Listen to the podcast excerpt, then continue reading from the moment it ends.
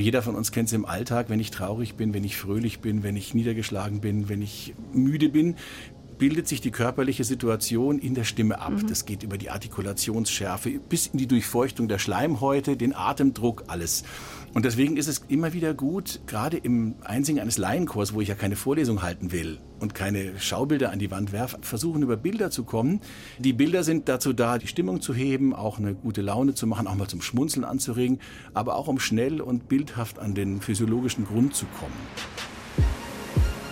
Kosmos Musik Wissenspodcast von BR Klassik. Mit Susanna Randall. Hallo, ich bin Susanna Randall. Ich bin Astronautin in Ausbildung, Wissenschaftlerin und Musikliebhaberin. Und ich liebe es zu singen, ob im Chor oder unter der Dusche. Wenn ihr im Chor singt, kennt ihr das sicherlich. Am Anfang der Probe steht erstmal das Einsingen. Das ist nicht nur gut für die Stimme, sondern auch für die Motivation, zumindest bei mir auch wenn ich eigentlich müde bin und überhaupt keine Lust habe. Während dem Einsingen kann sich das durchaus mal ändern. Dann bin ich plötzlich wieder wach und habe total Lust zu singen. Ist natürlich auch total wichtig, wie ein Chorleiter das Einsingen macht. Aber wenn er oder sie es gut macht, dann fühlt sich das super an, im Hals und im ganzen Körper. Aber wie funktioniert richtig gutes Einsingen eigentlich? Und worauf muss ein Chorleiter oder eine Chorleiterin achten? Diese Fragen kann mir heute Thomas Kropper beantworten. Er ist Professor für Gesang, Sprecherziehung und Gesangsdidaktik an der Münchner Musikhochschule. Und er kennt sich bestens mit der Stimme und dem richtigen Einsingen aus. Er war unter anderem lange Jahre Stimmbildner beim Münchner Bachchor und leitet auch selbst mehrere Chöre.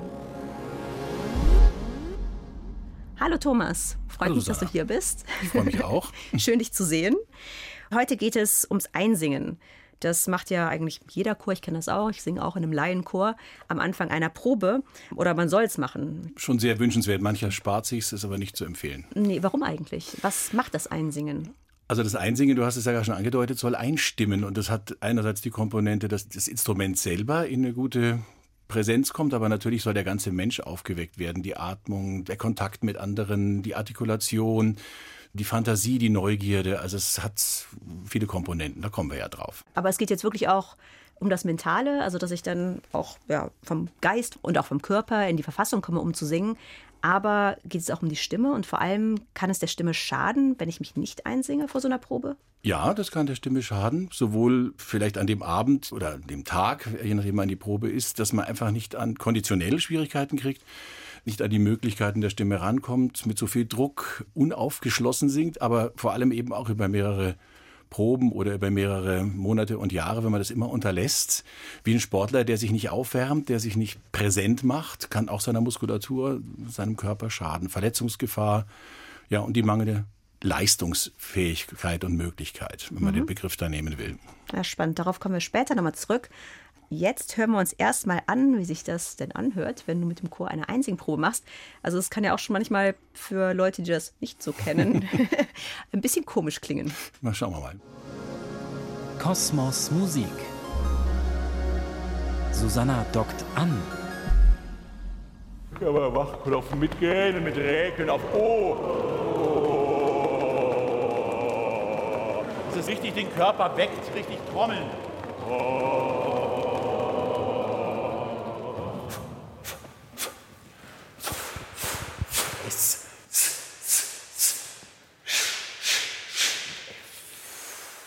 Rutscht mal eine ganz lange Rutsche runter mit N. Könnt ihr euch beim Einatmen ein A denken? Damit wir nicht eng das N einstellen, sondern aus dem A kommen zum N.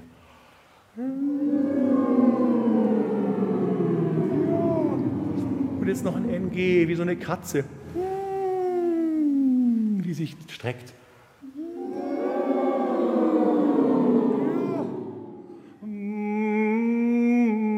Ohrenspitzen.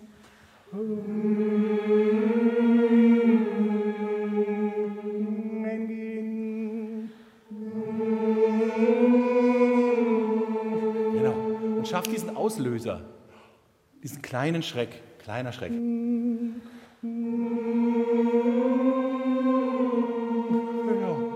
So aus dieser Reichheit pflücken wir jetzt Vokale. Genau. So richtig Genau.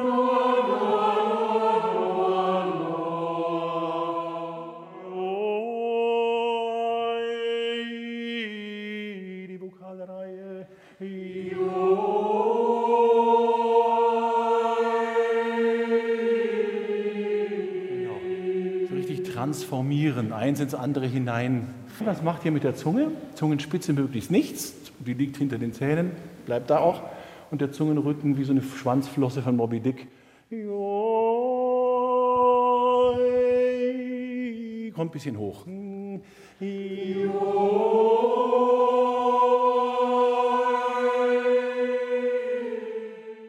Hallo, hallo, hallo, hallo mit Charme. Hallo, hallo, hallo, hallo. Dich meine ich auch. Hallo, hallo,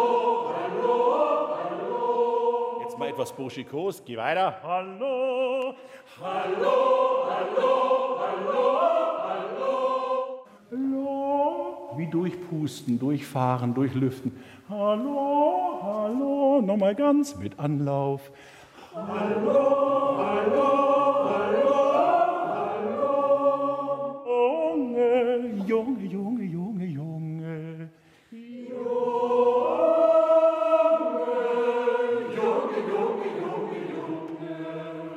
Stuttgarter echt noch den Ausgleich geschossen? Junge, entrüstet oder begeistert, das steht euch frei. Junge.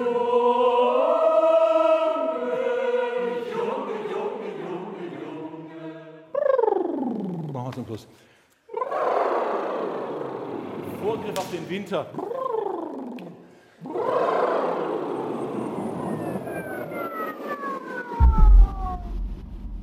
Ja, es war lustig. Soll es auch sein. Auch. Es hat mich vor allen Dingen auch an, an meinen Chor erinnert und an das Einsingen. Wobei die Übungen teilweise ganz anders waren, was ich spannend fand. Ich habe irgendwie gedacht, jeder Chor hätte so die gleichen Übungen oder also ähnliche Übungen zumindest. Was spannend war, dass du ganz am Anfang ein paar Sachen gemacht hast, die mit dem Singen jetzt gar nichts zu tun hatten, sondern da ging es eher darum, glaube ich, den Körper wach zu bekommen. Also dieses Wachklopfen Mhm. und auch dieses Räkeln und sich strecken. Ist das wirklich vor allen Dingen, um die Chormitglieder irgendwie nach einem langen Arbeitsalltag dann irgendwie wach zu bekommen, körperlich?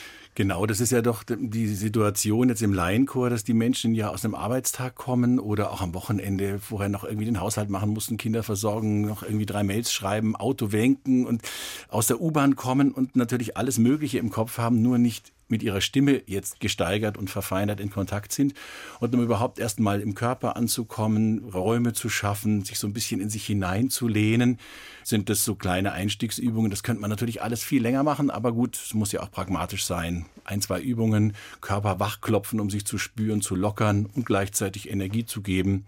Das versuche ich schon immer vorzuschalten, auch wenn man immer auf die Uhr schaut. Ich kenne das ja auch. Also wir haben immer um 7 Uhr Chorprobe und da fahre ich direkt nach der Arbeit hin Ja. und ich bin eigentlich total fertig und denke mir, boah, jetzt auch noch irgendwie da drei Stunden singen. Dann hilft es schon auf jeden Fall, den Körper einfach so ein bisschen wieder wach zu bekommen. Und ich fand den Vergleich mit dem Sport, den du vorhin gezogen hast, sehr schön. Weil klar, wenn ich jetzt plötzlich lossprinte, gerade im Winter, dann werde ich mir ja auch irgendwie was zerren. Kannst du dann, du hast jetzt schon die Muskulatur und alles angesprochen, da sind wir auch ganz schnell bei Stimmbändern. Wie wird dann so ein Ton überhaupt erzeugt, wenn ich jetzt singe? Ja, beim Singen oder auch beim Sprechen wird durch die offenen Stimmbänder Luft von Mund und Nase geholt, durch die Luftröhre in die Lungen fließen.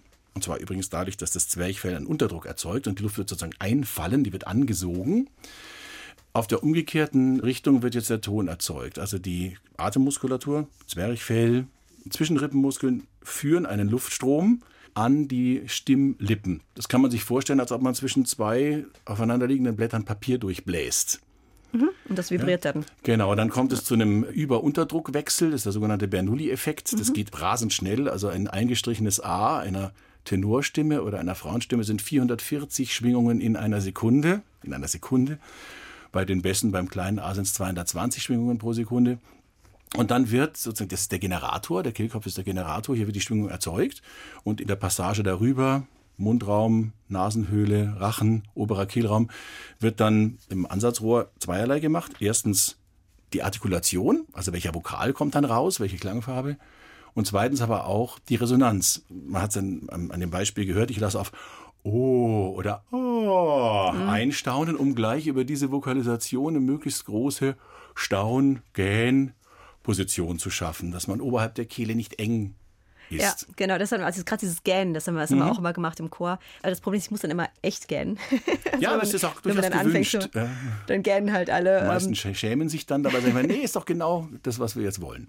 genau, und es ist besser am Anfang zu gähnen als am Ende. Mhm. Aber wir haben jetzt über den Atem schon gesprochen. Ich merke das vor allen Dingen auch, wenn ich einen stressigen Tag hatte, tatsächlich, dass ich dann oft außer Atem komme. Mhm. Gerade beim Singen, gerade wenn man jetzt mal eine längere Passage singen muss oder so. Wie hilft denn da das Einsingen? Wird da auch irgendwie die Lunge trainiert? Kann man dann besser atmen? Also man geht eigentlich schon davon aus, dass so gut wie jeder gesunde Mensch eigentlich mehr als genug Luft hat, um auch länger, lange Phrasen zu singen. Bei uns in der klassischen Musik reichen 15 bis 20 Sekunden Atemlänge auch für die längsten Phrasen aus. Es geht eigentlich normalerweise darum, erstens mal das Einatmen staunend und weit herzustellen. Deswegen kommt auch bei den Übungen diese Konsonantenkette. Wie so ein Zug. Genau, die meisten denken immer, es ginge jetzt darum, dass man da gut Konsonanten spricht. Das ist auch gefragt. Aber noch viel mehr ist das Gefühl, nach dem Konsonanten loszulassen, so ähnlich wie wenn man eine Hupe an einem Oldtimer drückt, dass man den Knauf sozusagen innerviert und im Loslassen wieder in diese Weite kommt. Deswegen habe ich auch einmal gesagt, stellt euch ein A vorher vor, dass ihr hm, aus weit auf die Klänge zugeht. Also dieser Einatemreflex, dieses sogenannte Abspannen, Loslassen, Öffnen, Körper weiten, das ist eigentlich gefragt, wie es jeder Mensch übrigens auch kann, wenn er staunt oder wenn er leicht erschrickt. Dann öffnet sich was, das ist ein altes Programm aus der Verhaltensbiologie. Im Moment eines leichten Alarms richten wir uns auf, wecken die Sinne und atmen ein, damit die Muskulatur schnell handlungsfähig ist, eventuell zum Weglaufen. Und dann die nächste große Aufgabe ist, was du ansprichst, dann im Singen oder auch im Sprechen jetzt diesen Luftstrom lang gleichmäßig wirken zu lassen. Und das ist die Ja. berühmte Sängerstütze. Also man versucht im Grunde genommen zwar auszuatmen, weil die Stimme nur so rum Töne produziert, aber körperlich eigentlich in der Weite des Einatmens zu bleiben. Es gibt so wunderbare Bilder, dass man einen dicken Bauch kriegt. Also ich habe gerne Ja. Obelix, ja, bei den Frauen, dass sie in den Reifrock atmen, also sich so eine ganz breite Basis vorstellen, dass man Tuch ausbreitet auf Höhe der Flanken, dass man einen Regenschirm aufspannt, abwärts, auswärts. Alles Bilder, die versuchen, die Physis anzuregen. Also was wir auch immer hatten, war dieses nasale Singen. Und da hatten wir immer dieses Oh, also so wie, oh, du Arme, so Genau, ungefähr. Und dann muss ich immer Oh machen und ich merke das richtig, dass es dann vibriert bei mir. Es liegt auch Das daran, dass wir meist oder viele von uns die Stimme auch bei den Vokalen oft zu kehlig und zu flach benutzen. Und dieses etwas nasalere Sprechen ist so etwas mit alten Schauspielern oder Sängerinnen verbunden. Ja, wie man früher am Burgtheater gesprochen hat. Und wir nutzen eben mit so einer leichten Nasalität MNNG, führen als Konsonanten beim Einsingen immer in die Nase, versuchen wir praktisch mehr Obertöne zu erzeugen. Also mehr Partialtöne des Grundtons. Man kann das sehr leicht feststellen, wenn man singt ein bisschen wie Max Rabe oder wie die Comedian Harmonists. Lass mich dein Badewasser schlürfen oder, oder so mit einem leichten aristokratischen französischen Touch. Wenn man mit so einer Singweise dieselbe Melodie, die man singt, am Klavier begleitet, na, na, na, na, na, wird man am Ende des Raumes gehört und na, na, na, na, na. Wenn ich flach anders. singe, Ja. ist der Ton genauso laut, aber das Klavier deckt mich zu. Mir fehlen Obertöne. Einsingen tun sich ja alle Chorsängerinnen und Chorsänger. Und ihr kennt bestimmt auch viele tolle Übungen. Ich habe euch in der letzten Folge auch gefragt, was eure Lieblingseinsingübung ist. Und was sagt ihr dazu? Susanna will's wissen. Meine liebsten Einzelübungen sind eigentlich Pianoübungen. Also wenn der ganze Chor ins absolute Piano geht und man sozusagen diese Kraft im Leisen spürt. Bei mir ist es eher so der Anfang vom Einsingen, also wenn man am Stand arbeitet und schaut, dass man mit der Erde gut verwurzelt ist, auf die Atmung geht, weil ich da so merke, dass ich so richtig runterkomme und so meinen ganzen Alltag draußen lassen kann. Das ist eigentlich wie so Mikro-Yoga. Also für Basssänger, dann, wenn es vor allem schön tief geht. Ansonsten ist es natürlich einfach ein gutes sich finden, im Grunde genommen ankommen, abschalten und letztendlich auf die anderen hören, dass man einen gemeinsamen Chorklang überhaupt findet, dass man sich in der gleichen Tonhöhe einfindet. Ansonsten als Bass immer gern die tiefen Töne. Und als Tenor ist ganz anders, in die Höhe zu finden. Und ich finde dann auch ganz gerne in der Höhe, indem ich mit der Dynamik spiele und den Chor so ab und zu schocke, wenn ich dann forte fortissimo singen muss, einfach um die Stimme dann ja, zu ölen. Hosiana, Halleluja. Das finde ich eigentlich ganz cool, weil das gerade, wenn man wie ich jetzt länger nicht mehr Chor gesungen hat, dann hat man da auch relativ schnell ein Erfolgserlebnis. Und das finde ich sehr, sehr angenehm nach langer Zeit wieder. Ich singe gerne den Halunken. Halunke, hallo, hallo, du Haderlump, elender Schuft. Passte damals so gut zu unserem Chorleiter. Der war ein Halunke manchmal. Ich liebe eigentlich Einsingen überhaupt nicht. Ich komme zum Singen und nicht zum Einsingen. Aber wenn schon eine dann die Ho, ho, Hosiana, Halleluja, die mag ich ganz gern. Für mich ist es immer relativ wichtig, ein bisschen Anspannung zu verlieren. Ich komme da immer relativ angespannt und oft abgehetzt in die Probe und dann muss man sich erstmal irgendwie ein bisschen entspannen. Und für mich sind Übungen wichtig, die mit Atmung zu tun haben, einfach um mal entspannt zu sein, leise zu singen und da mal den Klang einfach erstmal zu entwickeln und dann weiterzugehen. Ich würde sagen, irgendwas, was die Flanken dehnt. Zwischen den Rippen ein bisschen eine Dehnung spürt. Das ist manchmal auch eine körperliche Übung, nicht eine Singübung. Und das bringt uns in Kontakt mit unseren, die Gegend um die Rippen. Und wenn man dagegen leicht und elastisch nach außen drückt, ich habe das Gefühl, da hat man den besten Klang. Und dann ist der ganze Körper wach, wenn diese Gegend in dem Körper wach ist. Da, da, da, da, da, da, da, da. Aber das Ganze vierstimmig harmonisiert, weil es mir sehr auf Intonation ankommt. Wow, das sind ja viele lustige Übungen. Und in der nächsten Folge, da möchte ich von euch wissen, was habt ihr zum Beispiel für Tricks aus Omas Kräuterkiste, wenn ihr merkt, dass es im Hals kratzt? Schickt mir eure Tricks am besten per WhatsApp als Sprachnachricht an die 0171 544 4464. Zum Singen gehören ja nicht nur Töne, sondern eben auch ein Text. Und wir haben es schon angesprochen mit dem M und N. Wie eine Katze hattest du gesagt, dieses N. Wobei meine Katze eher Miau macht. aber ja, ich kann mir das ein bisschen vorstellen. Es gibt aber auch Vokale, die besonders gut geeignet sind, um sich einzusingen.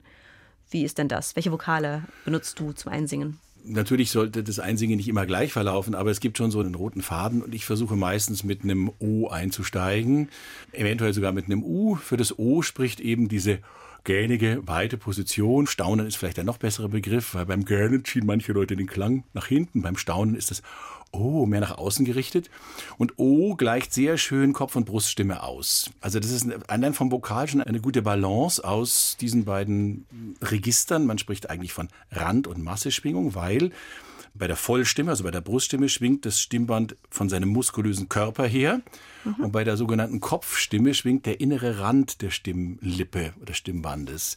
Okay, ist ein ganz, also ja. einfach ein anderer also physikalischer Prozess. Ich kann ganz kurz klar machen, man hat halt diese Begriffe gebildet. Ah, Bruststimme, oh, Kopfstimme, weil mhm. man da die Resonanzen wahrnimmt. Tatsächlich sind beides aber Schwingungsprozesse auf den Stimmlippen, sodass bei der Bruststimme durch den größeren körperlichen Aufwand eben hauptsächlich der muskulöse Körper, der Musculus vocalis, der Kern praktisch der Stimmlippen oder Stimmbänder schwingt. Und wenn die Stimme feiner und weicher wird, dann schwingt die Schleimhautschicht sozusagen, mit der das umwickelt ist. Okay. Und ein Königsweg zur Sing- und Sprechstimme führt eben über die Stimulanz des Stimmbandrandes. Man sagt Randschwingung und in der allgemeinen Verbreitung sagt man Kopfstimme.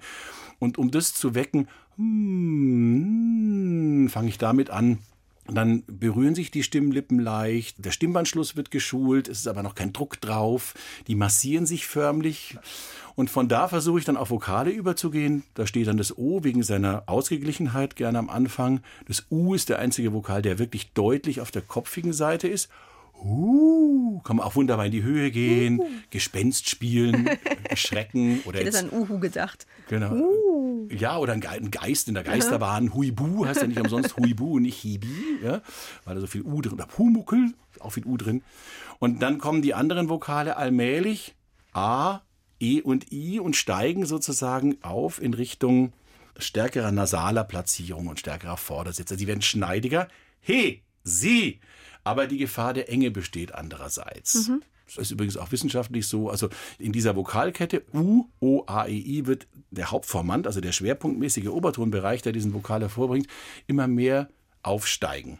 Also E und I haben Obertonbereiche von zwei bis über die 3000 Hertz hinauf. Deswegen sind das die Vokale, die eine Stimme besonders tragfähig machen über ein Orchester oder in einem Raum. Und ich finde immer so faszinierend, das sind ja Erfahrungswerte, die bereits Gesangspädagoginnen und Pädagogen im 17., 18. Jahrhundert hatten, ohne das messen zu können. Wenn jemand niente, niente, niente sehr stark an den hellen Vokalen singt, trägt er mehr als dona, dona, dona. Diese dunklen Vokale schaffen Körperbindung, mhm. Weite, das ist schon auch wichtig. Aber für die Tragfähigkeit und für den vorderen Sitz, für den Schimmer im Klang sozusagen, sind die hellen Vokale da. Und wir müssen jetzt versuchen, beim Einsingen die miteinander abzumischen. Das nennt sich Vokalausgleich. Mhm. Also, dass die hellen Vokale ihren Glanz an die dunklen geben und die dunklen ihre Weite an E und I zurückgeben.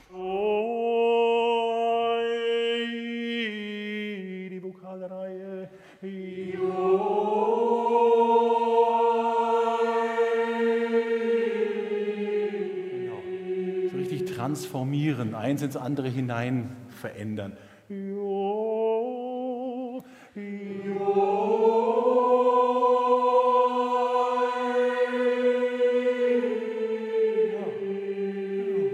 Jetzt scannt euch wieder ein, was macht ihr mit der Zunge? Zungenspitze möglichst nichts, die liegt hinter den Zähnen, bleibt da auch. Und der Zungenrücken wie so eine Schwanzflosse von Moby Dick. Kommt ein bisschen hoch.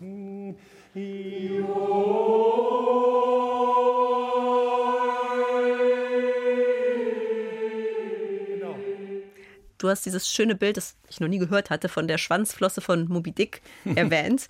Mit dieser Schwanzflosse ist gemeint, dass praktisch nicht die ganze Zunge nach oben geht, sondern bloß der hintere Teil. Also wenn ich zum Beispiel von A zu I gehe, Ei, ei, ei, ei, ei. Und die meisten von uns machen eben mit Unterkiefer und ganzem Zungenkörper Ei, ei, ei, I, das I gern ganz zu und auch das E. Und wir haben so das Ziel, dass ja auch im I oder E, auch wenn die heller werden, auch wenn die schärfer werden, möglichst viel von der Weite von A und O erhalten bleibt. Also muss man versuchen, Ei, ei, ei, ei, ei, ei, oi, oi, oi, oi, oi. Von der Zunge eigentlich hauptsächlich den hinteren Teil zu benutzen. Oh wow, ich versuche mir das gerade vorzustellen. also wir hatten auch so eine ganz, ganz komische Übung. Die Idee dabei war, dass wir so hässlich wie möglich singen mussten. Mhm. Also es sollte sich so schlimm wie möglich anhören. Das ging irgendwie so. Also alle Vokale durch, Aha. aber halt also so nasal, verzerrt ähm, wie möglich. Ich glaube, das war auch vor allen Dingen, um sich vielleicht auch den Stress zu nehmen. Also dieses, oh Gott, ich singe jetzt im Chor, es muss sich jetzt ganz, ganz toll anhören, weil diese Anspannung, das habe ich auch bei mir selber gemerkt, wenn man mal lacht oder diese Anspannung mhm. einfach loslassen kann, singt man ganz anders und viel befreiter. Das könnte der Sinn sein. Ich kenne jetzt die Übung so nicht, aber dass man im Kontrast dazu, wie bei progressiver Muskelanspannung, wenn man zwei, dreimal so gesungen hat, plötzlich loslässt und mhm. weiter öffnet und relaxter singt, als man es vorher getan hat. Ja, und ich, das war tatsächlich meine Lieblingsübung, weil ich da immer mhm. gedacht habe, ich versuche so hässlich wie möglich zu singen. und danach kann es dann schön klingen, aber das war irgendwie einfach, ja, wie mal den Clown spielen zum Beispiel ja, genau. auch. Ne? Also einfach so ein mal was, was, ganz anderes mhm. machen, genau. Und ich habe dann immer gehofft, dass keiner irgendwie reinkommt in die Kirche und uns dabei sieht oder hört. Was sind denn so klassische Fehler beim Einsingen? Eine Fehlerquelle ist, dass ich zu früh mit zu viel Lautstärke und, und Höhe anfange. Und da gibt es eben auch ein Problem, dass man oft, wenn man die Höhe betont, Hallo, hallo, hallo, hallo, so einen Druck ausübt. Und ich brauche die Übung noch ein bisschen verschieben. Hallo, hallo, hallo, hallo. Dann habe ich den oberen Ton leicht mhm. und nehme sozusagen diesen übersteigerten Atemdruck und fast dieses Pressen von der Höhe weg. Ich glaube, also das Einsingen haben wir jetzt gehört, gerade bei Laien ist ganz schön kompliziert. man kann viel falsch machen, äh, man kann natürlich auch sehr, sehr viel richtig machen, mhm. aber es braucht wirklich, glaube ich, um das Beste aus so einem Chor rauszuholen, ein wirklich fundiertes Einsingprogramm schon fast. Bei Profisängern ist das natürlich anders. Die kennen das selber. Die singen sich auch selber dann ein vor der Chorprobe. Zum Beispiel der Chor des Bayerischen Rundfunks. Die singen sich gar nicht mehr ein. Das macht jeder schon vorher für sich. Wir hören jetzt mal an, wie das funktioniert. Der BR-Chor. Das sagen die Profis.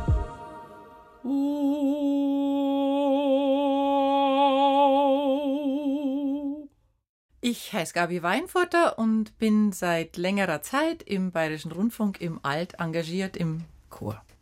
Bei uns ist ja jeder ein ausgebildeter Sänger und es wird erwartet, dass jeder eingesungen in die Probe kommt. Das ist auch der Grund, warum wir erst um 10 anfangen, weil wir natürlich vorher schon einfach unseren Körper auf diese Tätigkeit vorbereiten müssen, jeder individuell.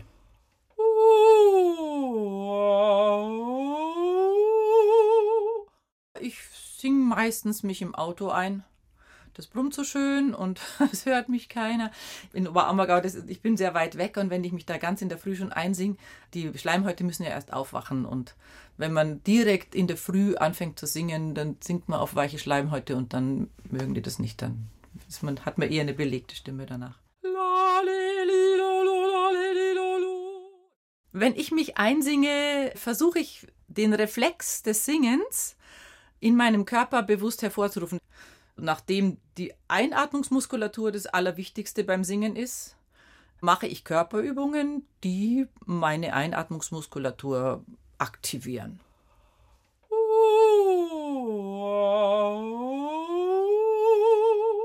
Und das Ziel ist natürlich, äh, geräuschlos einzuatmen. Also wenn ich jetzt so einatme, kann ich danach nicht singen.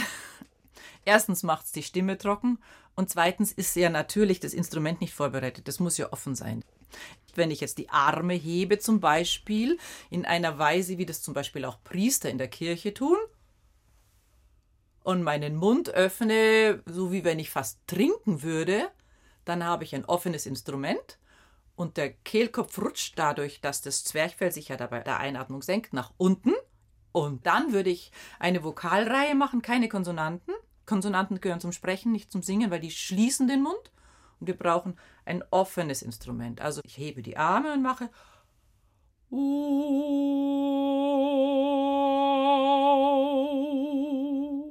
Oder ich mache ein Glissando, das ist so praktisch dann so Dehnungsübungen für die Stimme, das wäre dann so.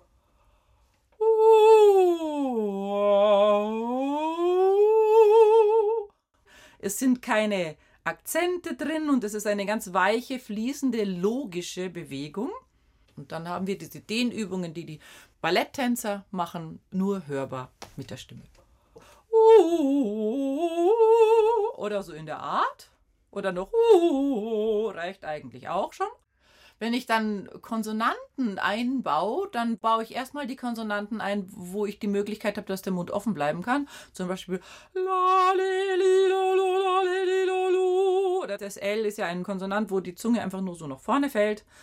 Oder wenn ich dann später auch andere Konsonanten einbauen muss, dann versuche ich, dass ich die nicht auf hohen Tönen sozusagen schon anvisiere, damit nicht mein System vorher schon zumacht.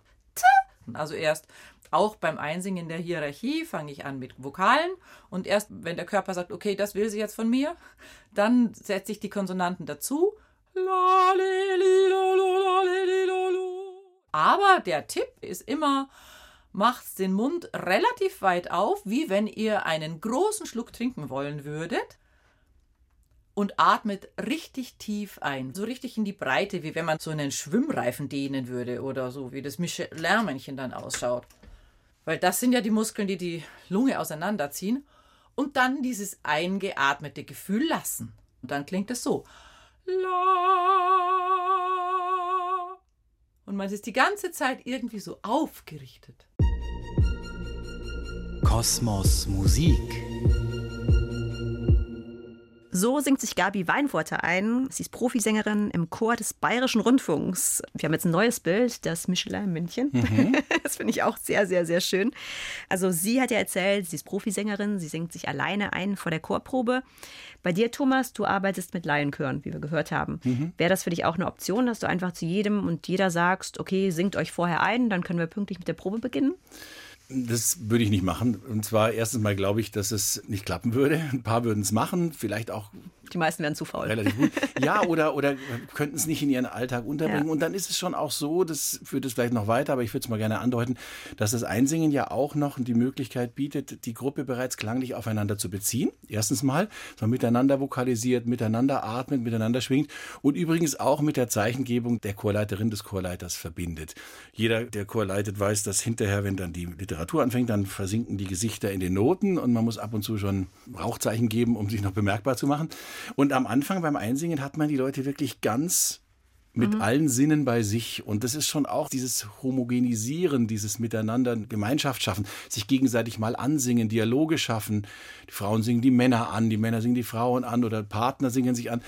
Das wäre natürlich beim Einzeleinsingen dann nicht mehr mhm. möglich. Aber im Profikor ist es klar, da muss man das so machen. Da, da muss jede Minute Und man hat ja auch gehört, gemeinsame Proben genutzt werden. Gabi Weinfurter ist natürlich Profi durch und durch und sie spricht von der körperlichen Seite des Singens und wie sie sich in diese, in diese sängerische Position bringt. Dazu muss man auch, glaube ich, ein Stück weit Profi sein, um das einfach zuverlässig selber herzustellen. Glaube ich auch. Und ich finde auch dieses, gerade dieses Gruppengefühl, das du angesprochen hast, das habe ich bei uns auch immer gemerkt. Selbst wenn man dann ein bisschen reingehetzt kommt und man ist irgendwie noch bei der Arbeit mit dem Kopf oder bei der U-Bahn, die mal wieder zu voll war und nicht gekommen ist oder was auch immer.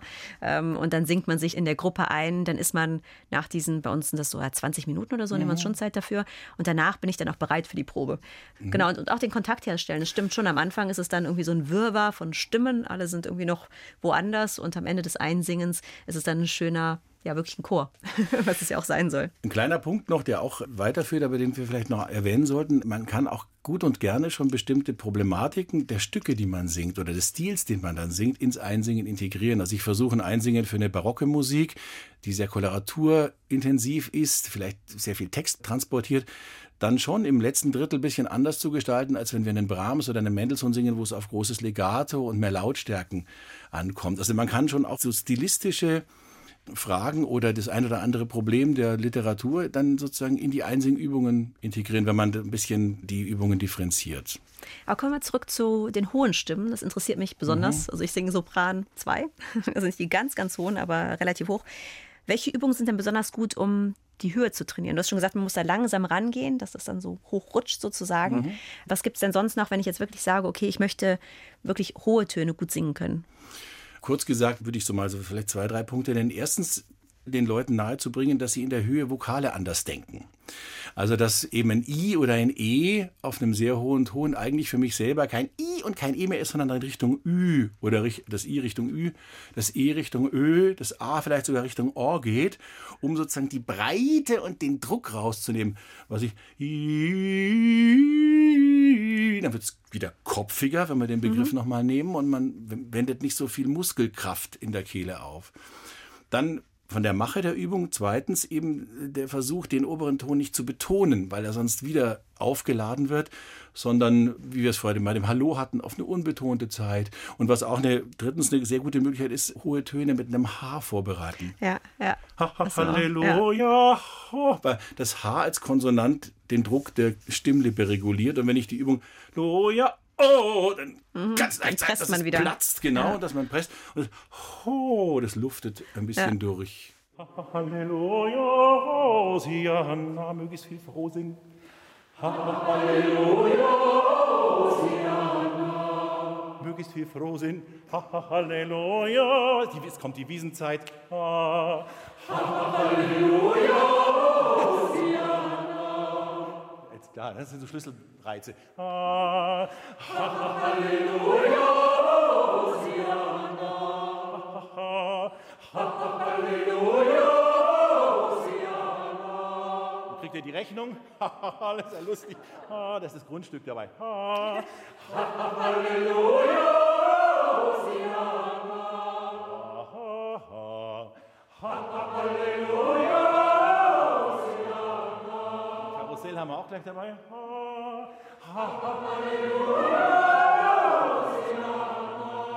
Überholt mich nicht. Halleluja. Ganz in Ruhe. Halleluja. Lass einmal hin, dass es nicht nach vorne geht. Halleluja. Ohne zu verhärten. Halleluja froh sind, glaube ich, mhm. war das Motto, das du da hattest. Und also ich bin auf jeden Fall jetzt nach diesem ganzen Einsingen oder dem Anhören des Einsingens schon richtig in Singlaune. Wie sollte denn das Gefühl am Ende des Einsingens sein? Schön, dass du das sagst, weil das ist letztlich, ich sage mal etwas überspitzt, selbst wenn die Übungen jetzt gar nicht so besonders sinnvoll wären, allein wenn ihr nach Ende des Einsingens aufgeschlossener seid, fröhlicher, fantasievoller, neugieriger, dann habe ich schon einen guten Job gemacht. Das eben war so ein bisschen so meine Lieblingsübung, weil die durch das Haar so schön wie so ein Trampolin auf dem Körper sitzt, weil man nicht in die Höhe drückt, sondern eigentlich sich eher in die Höhe lehnt. Ganz wichtig, die Stimmbänder werden länger und dünner, wenn wir hoch singen. Das soll kein Druck von unten sein, das ist ein Zug eigentlich, mhm. wie, in einem, wie in einem Gummi, oder? Und das kann diese Übung ganz gut ausdrücken und es ist so eine Leichtigkeit drin. Und dann geht es mit Frohsinn in die Chorprobe hinein. So soll es sein, ja, hoffentlich. Danke dir, Thomas. Danke.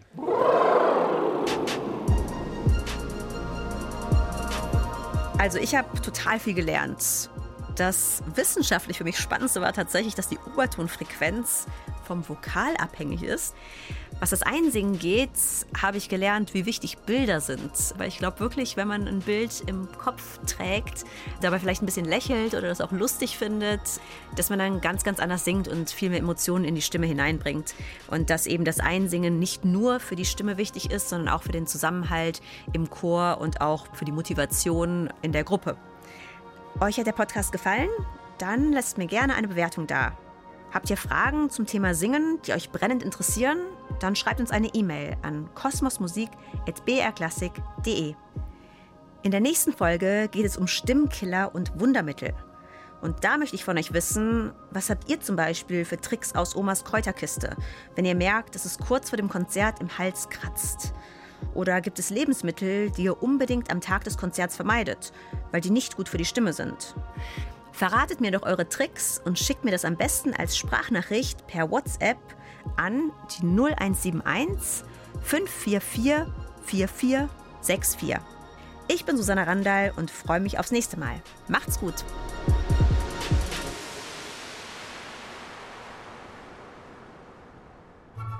Hallo zusammen, ich bin Anne Schönholz und ich bin Geigerin beim Sinfonieorchester des Bayerischen Rundfunks oder ein bisschen kürzer BRSO.